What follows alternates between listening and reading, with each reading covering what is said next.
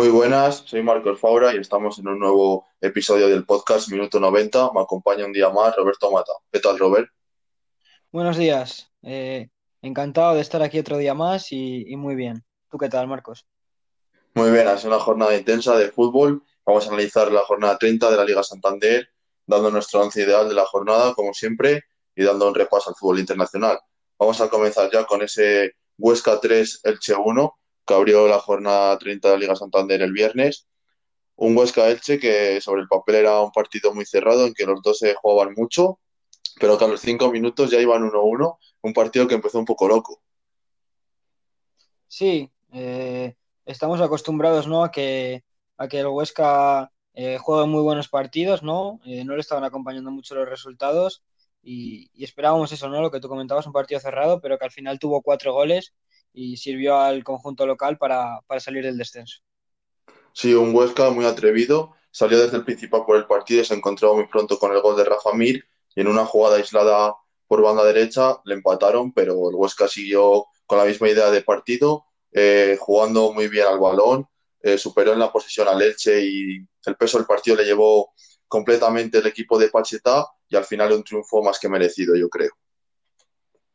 Sí, para comenzar la jornada del sábado, eh, en el partido de las dos, eh, tuvimos un Getafe Cádiz en el que el conjunto visitante eh, consiguió los tres puntos que pueden ser eh, prácticamente, ¿no? Pueden darle la, la, salvación con un gol de David Timor en, en, propia puerta.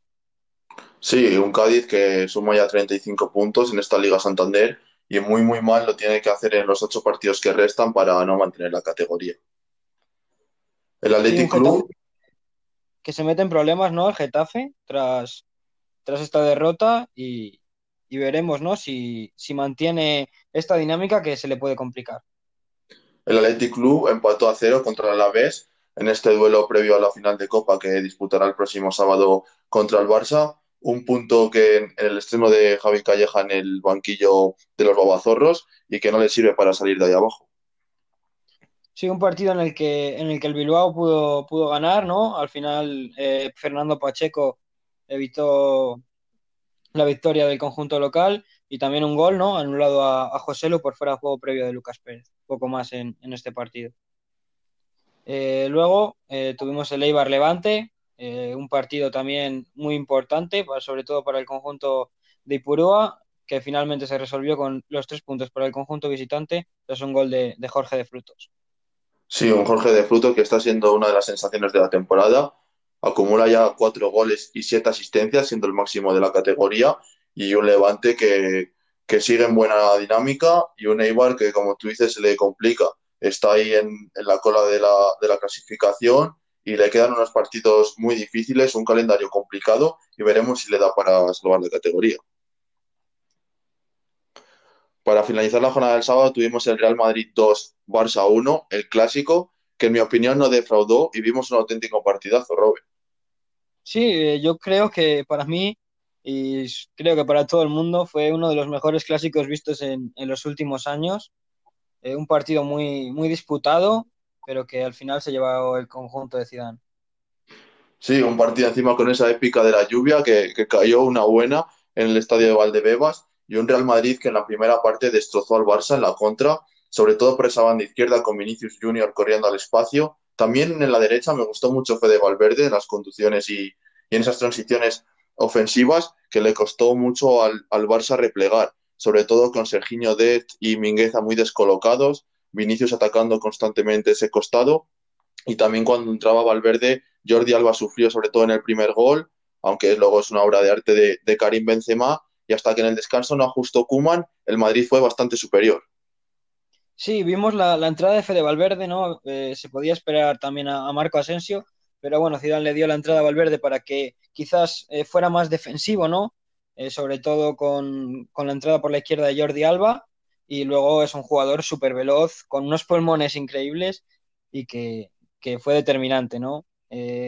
También me gustó mucho, bueno, lo de siempre, ¿no? Tony Cross y Luka Modric eh, lanzando esos balones, como tú dices, a Vinicius, que, fue letal y provocó esa falta, ¿no? Que, luego metió Tony Cross tras darle en la espalda a Serginho.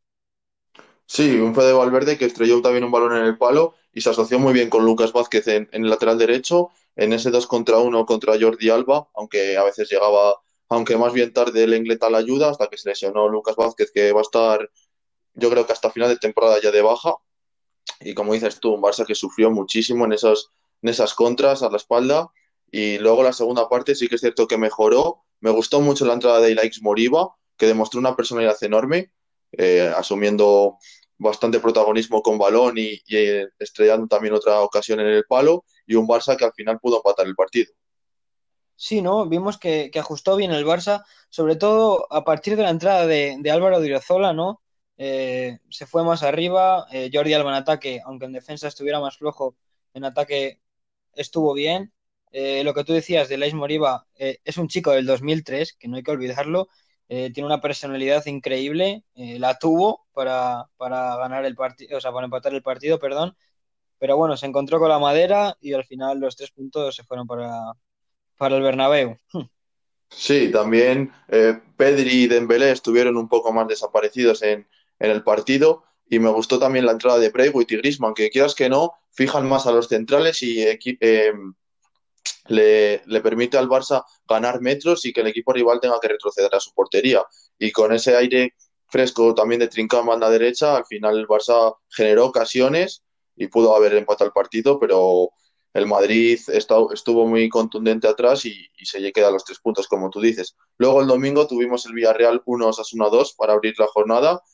Un Villarreal que rotó mucho, seguramente pensando en esa eliminatoria que tiene el jueves contra el Dinamo de Zagreb, que se impuso por 0 a 1 en Croacia. Y un Osasuna que se aprovechó de ello y consiguió tres puntos importantísimos para alejarse de la zona de descenso. Sí, ¿no? Vimos muchísimas rotaciones, como tú comentas. Eh, sobre todo la que quizás más se note sea la de Gerard Moreno, eh, que es un jugador que, que, cambia el equipo, ¿no?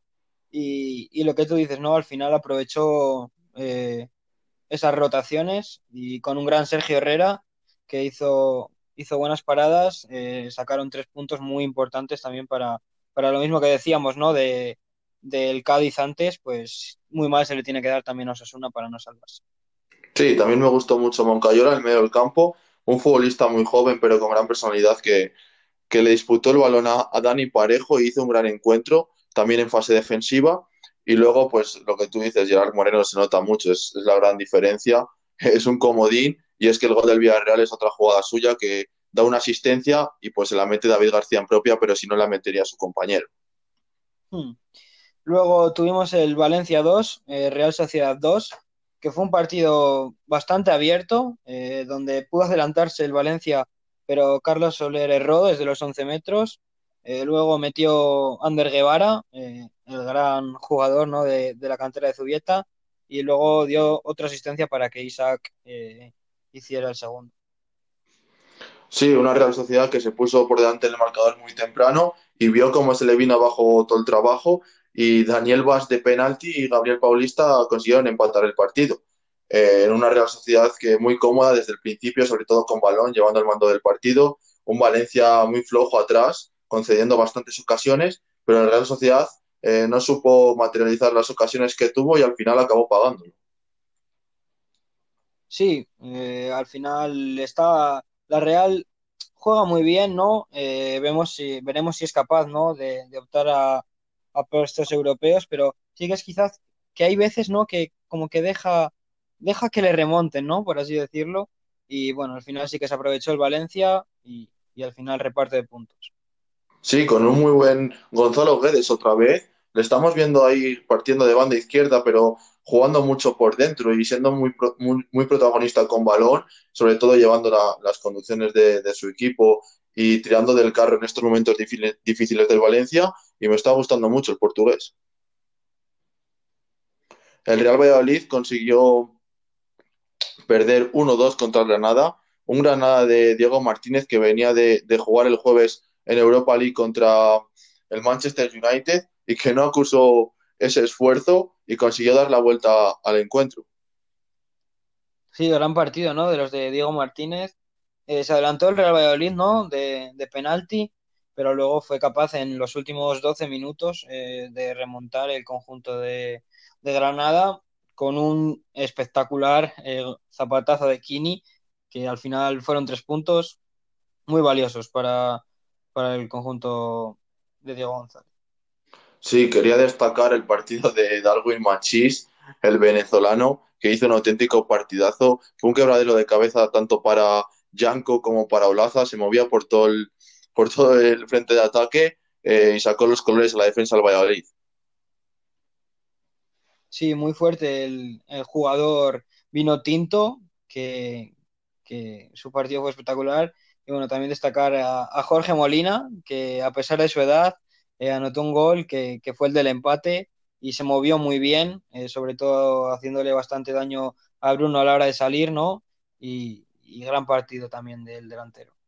Sí, un Real Valladolid de Sergio González que en esta ocasión, pese a ir ganando, no se fue tan atrás como en otros partidos y, y, siguió presionando la salida de balón del Granada, pero aún así le mataron en las transiciones, o sea, no se puede defender peor y es que lo aprovechó muy bien Darwin Machís y también con los laterales muy altos, sobre todo de Kini. Y al final un Valladolid que vemos cómo se le van otros tres puntos importantísimos en los minutos finales. Ya van no sé cuántos partidos esta temporada que a partir del minuto 80 le hacen gol al conjunto de Sergio y como no consiga revertir esta situación lo va a pasar muy mal para mantenerse. Sí, vimos, ¿no? El Valladolid como, como falta de, de ganas, ¿no? Eh, con desgana.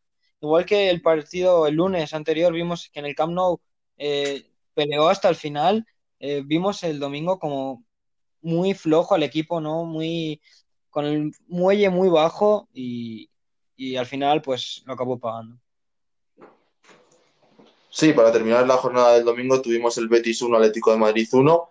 Eh, Carrasco adelantó al equipo del Cholo muy, muy pronto, pero luego Tello con un gran gol, con una volea, consiguió empatar el partido.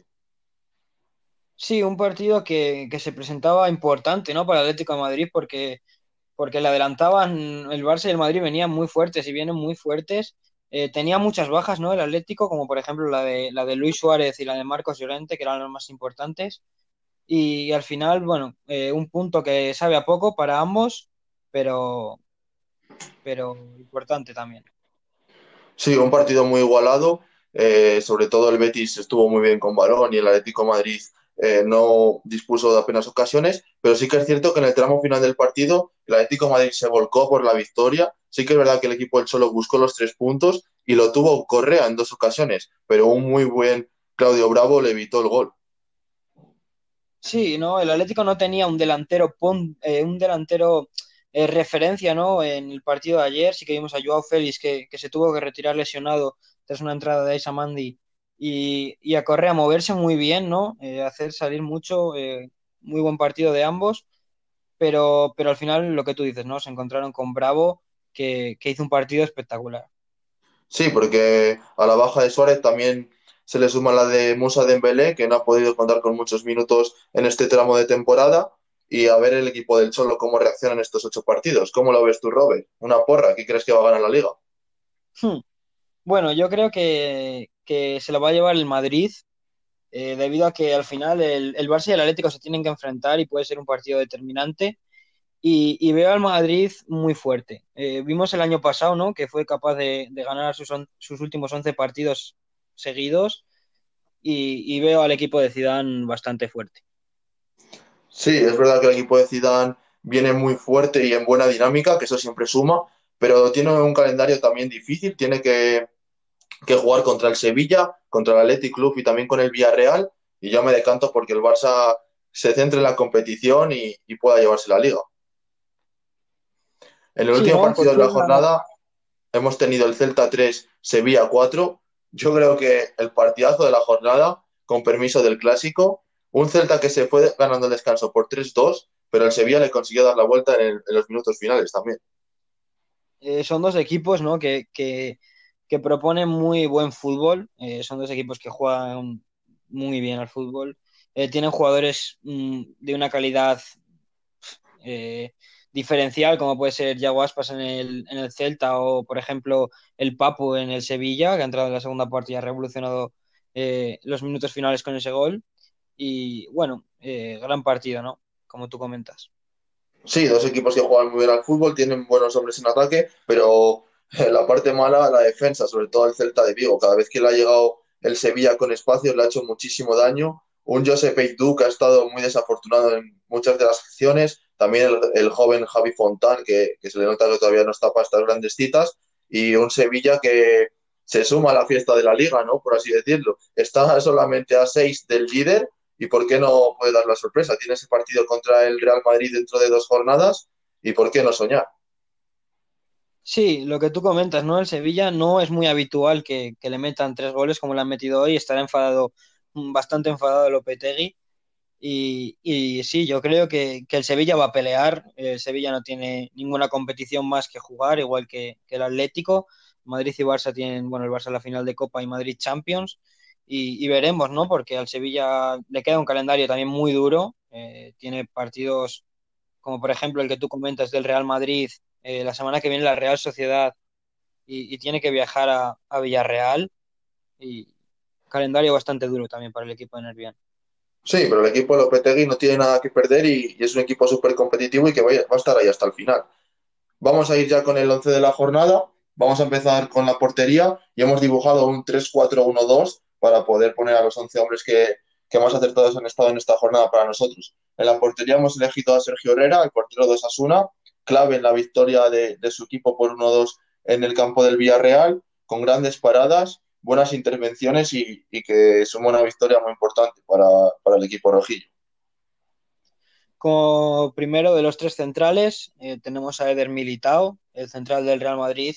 Eh, gran partido el suyo, ¿no? Eh, es un central muy contundente. Eh, sí que vemos que sufre un poco cuando tiene que pensar, pero gran partido el suyo, eh, rapidísimo, muy buenas correcciones, bien en salida de balón y se cuela en este 11 de la jornada. Sí, un militado que ha aprovechado la baja tanto de Barán como de Ramos. Eh, ha aparecido en la zaga del Real Madrid y está cojando buenas actuaciones. Lo vimos en el partido contra el Liverpool, donde consiguió frenar a, hombres como Salah o Mané, y en el Clásico también estuvo muy acertado, sobre todo en los cortes y, y en esos balones aéreos.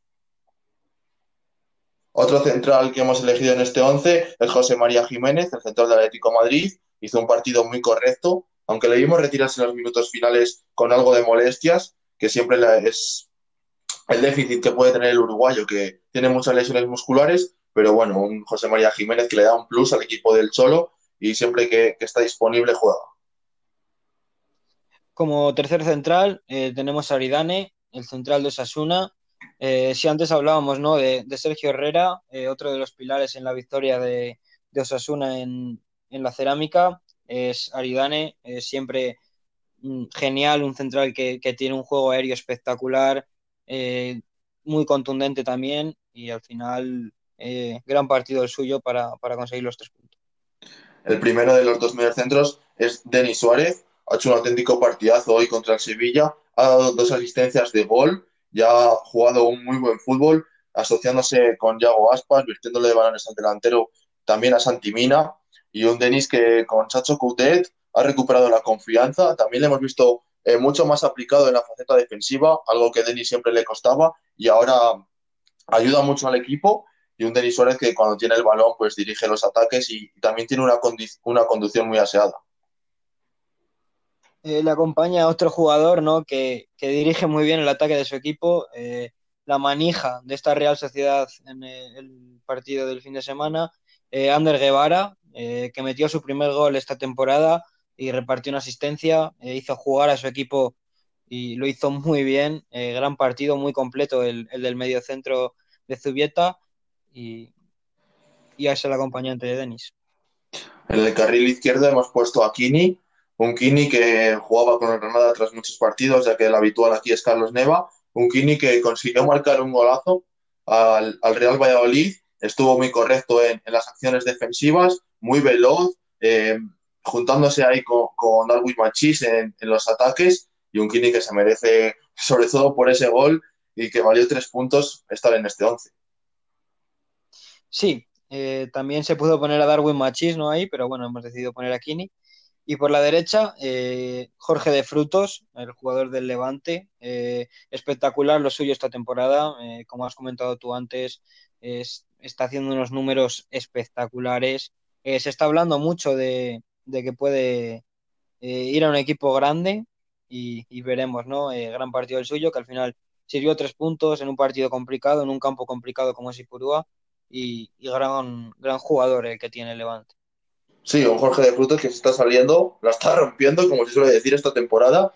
Y no sé cómo tú lo ves, Robert, si va a mantenerse en el Levante. Yo creo que es un futbolista que el sistema de Paco López le beneficia mucho en esas transiciones con espacios que puede correr y, ser protagonista. No sé si le verías en un equipo de un poco más de calibre, como puede ser un Villarreal, un Betis, de ese estilo es un jugador que, que, lo que tú comentas, ¿no? Es un jugador que, que a lo mejor no, no, es tan asociativo en, en, espacios reducidos y un equipo en el que puede correr eh, se siente muy cómodo.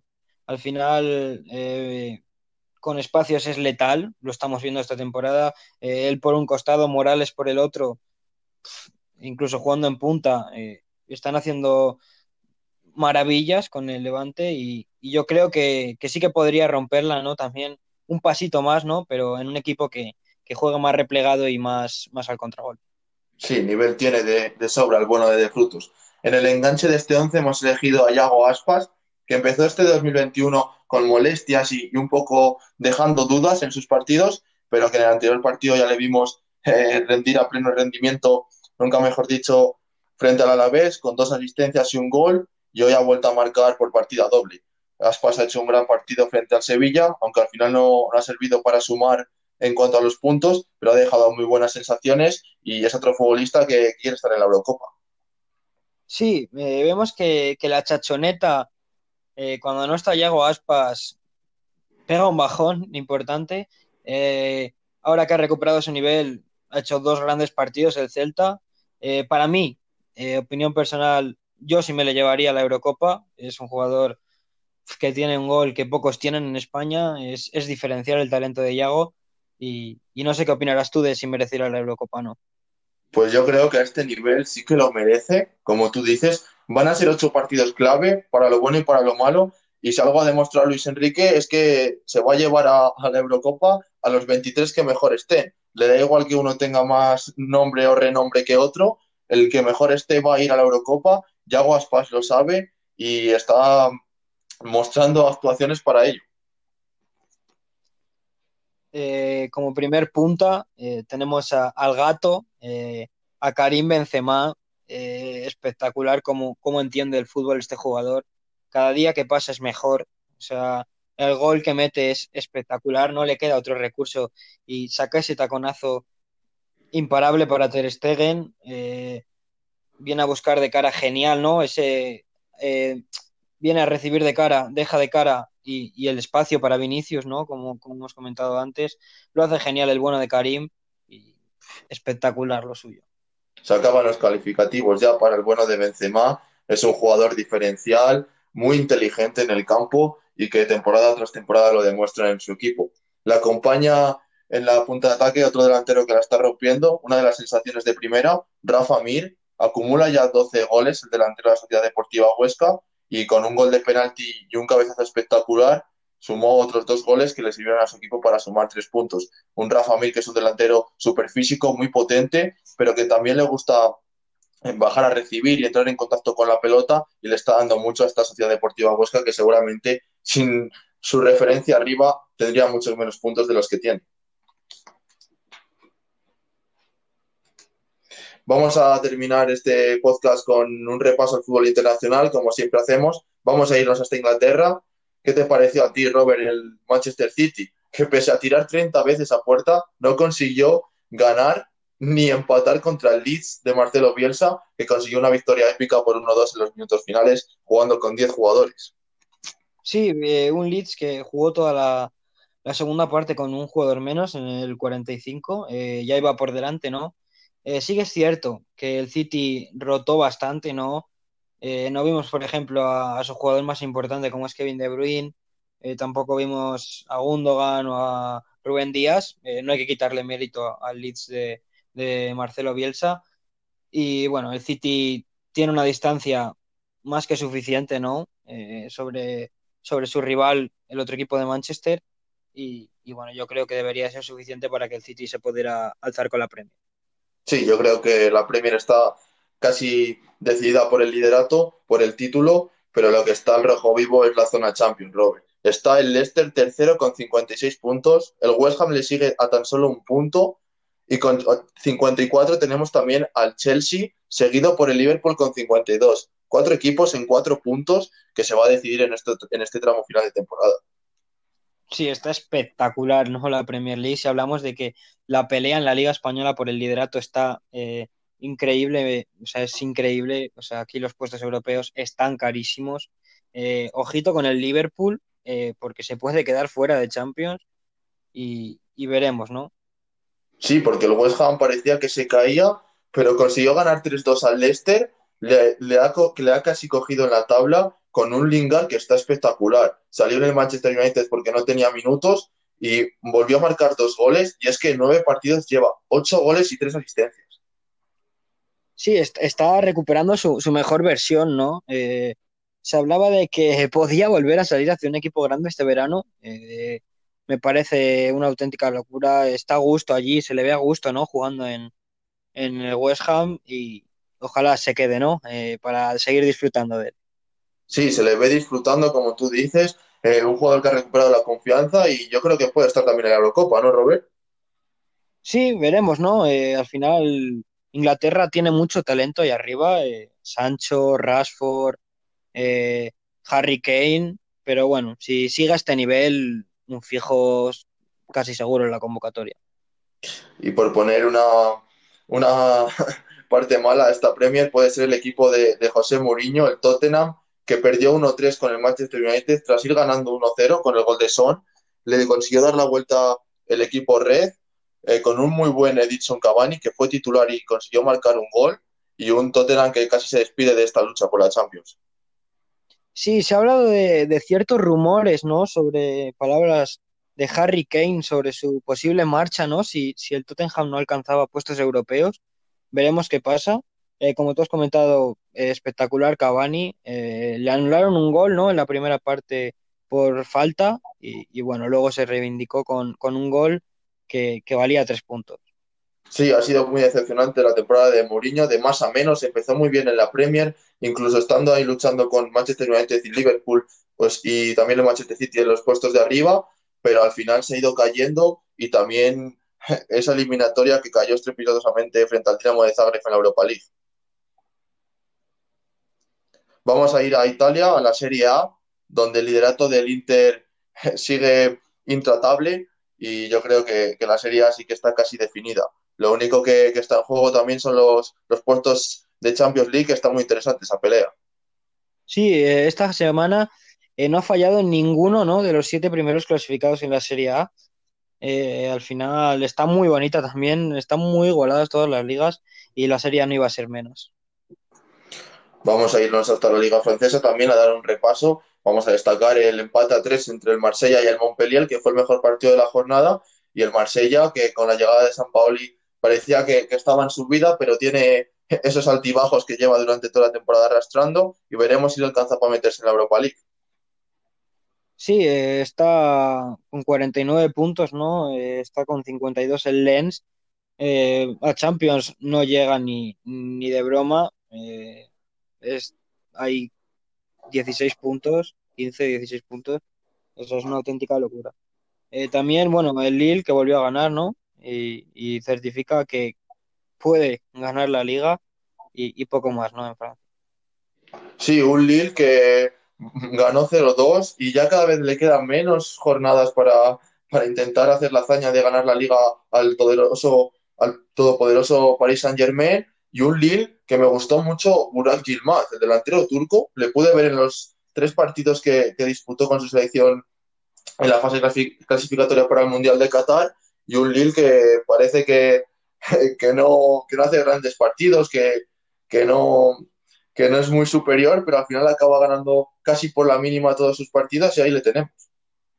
Sí, es clave, ¿no? Que solo ha encajado 19 goles en 32 partidos. Eh, es el equipo menos goleado de, la Liga de la League One, eh, cuatro goles menos que el PSG ha recibido. Luego es un equipo que no marca muchos goles, porque si te das cuenta, o sea, de los de arriba es el que menos goles marca. Pero bueno, al final con, lo que tú dices, ¿no? Resultados, que, es lo que importa en el fútbol. Sí, vamos a terminar con la Bundesliga, la liga alemana, que también está muy interesante esa pelea por la Champions, y el, y el Bayern de Múnich, que pinchó 1-1 con el Unión Berlín en casa pero un Bayern de Múnich que, al igual que el Manchester City, rotó mucho, sacó varios suplentes y pensando en esa eliminatoria que tiene contra el Paris Saint Germain, que tiene que darle la vuelta. Sí, al final tiene una, una, ventaja, ¿no? Que bueno, que el Bayern de Múnich es muy difícil que se le escape. Eh, se está notando Lewandowski, que no llega finalmente para el partido de, de Champions League. Y, y, bueno, también yo creo que, que, hay que destacar, ¿no? El, el Eintracht de Frankfurt 4, Wolfsburgo 3, eh, un partido bastante bonito, bastante disfrutón entre el tercer clasificado y el cuarto. Y el Eintracht, que con esta victoria se pone un punto de, del Wolfsburgo. Sí, fue uno de los partidos más bonitos de, del fin de semana. Eh, sobre el papel era muy atractivo este partido y no defraudó. Me volvió a gustar mucho Andrés Silva, que suma ya 23 goles, que es una barbaridad para, para un futbolista del Eintracht de Frankfurt, y también volvió a marcar Jovic. Sí, Andrés Silva, el portugués, que, que es que veremos, ¿no? Si, si finalmente se hará con minutos eh, en esta selección de Portugal, en estos eh, partidos sí que ha tenido bastantes minutos, hizo dos goles contra, contra Azerbaiyán y, y, es un gran, un gran delantero el portugués. ¿eh? Sí, méritos está haciendo, eso está claro. Luego también queríamos destacar la victoria del Salque 0-4, que ganó 1-0 al Augsburgo con gol del turco Serdar. Un Salque que llevaba 13 partidos sin ganar en la Bundesliga, que ya le quedan poquitas jornadas para consumar su descenso a la segunda división alemana y que es que solo ha ganado dos partidos esta temporada y ha sido una temporada negra negra para el equipo del RUR. Sí, una temporada bastante negativa para... Es que 13 puntos, es que 71 goles en contra es, es una absoluta barbaridad. Y tan solo 18 a favor, ¿no? Al final eh, da pena, ¿no? Ver a un equipo como, como el Schalke en esta, en esta postura, pero bueno, eh, veremos si, si, si el año que viene es capaz de volver. Pues ha sido un podcast muy entretenido y disfrutón de fútbol. Hemos tenido una gran jornada en la Liga Santander, también muchas cositas por Europa y os hemos dejado ese 11 ideal de la jornada 30 a nuestro parecer. Y bueno, Robert, nos vemos el próximo, el próximo fin de con esa final de Copa entre Barça y Athletic y una jornada de domingo donde nos encontramos con ocho partidos de la Liga Santander que va a ser apasionante. Sí, eh, encantado un día más. Eh, veremos cómo lo hacemos la jornada que viene porque tenemos que ver ocho partidos a la vez. Pero bueno, eh, será lo, que, lo máximo que podamos. Y un saludo a todos y, y muchas gracias. Muchas gracias a todos por estar ahí. Ya sabéis, compartir y encantados de, de estar con vosotros. Hasta la próxima.